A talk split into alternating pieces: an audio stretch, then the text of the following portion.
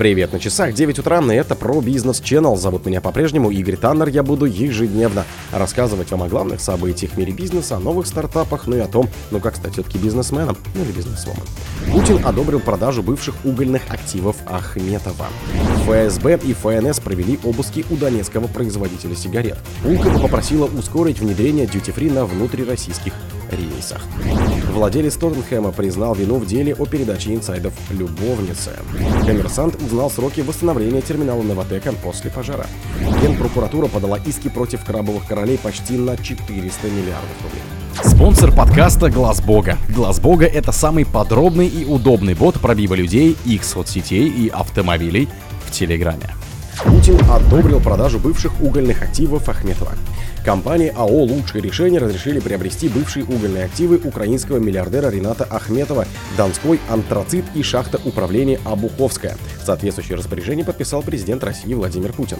В соответствии с пунктом 5 указа президента Российской Федерации от 5 августа 2022 года номер 520 о применении специальных экономических мер в финансовой и топливно-энергетических сферах в связи с недружественными действиями некоторых иностранных государств и международных организаций разрешить совершением акционерным обществом обществом лучшее решение сделок по приобретению 100% акций акционерного общества «Донской антрацит» и шахта управления «Обуховская», принадлежащих «Фапсл Лимитед», говорится в документе. ФСБ и ФНС провели обыски у донецкого производителя сигарет.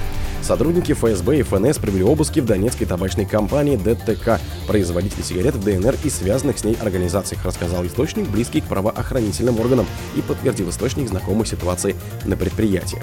Обыски прошли по 18 адресам на территории ДНР в рамках работы по противодействию нелегальному обороту контрафактной и маркированной табачной продукции, уточнил один из источников. По его словам, изъяты более 12,5 миллионов пачек сигарет и документы, подтверждающие факт совершения преступления. В 2020 2022 году объем задекларированного выпуска компании составлял 884,3 миллиона сигарет.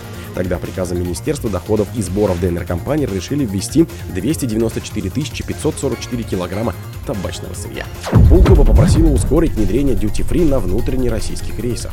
Продажа алкогольных и табачных изделий в магазинах, расположенных в зонах внутренних вылетов российских аэропортов, должна быть разрешена. Об этом в разговоре заявил гендиректор аэропорта Пулкова Леонид Сергеев.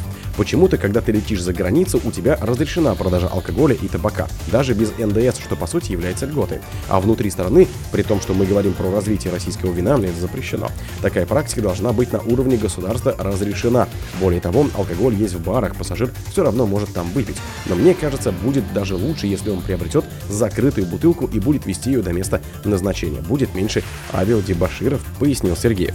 Он отметил, что по неавиационной коммерции аэропорт Пулково в 2023 году сделал абсолютный рекорд, получил 5,5 миллиарда рублей доходов. В 2019 году, по его словам, неавиационные доходы порта составили 4,8 миллиарда рублей. Владелец Тоттенхэма признал вину в деле о передаче инсайдов любовницы.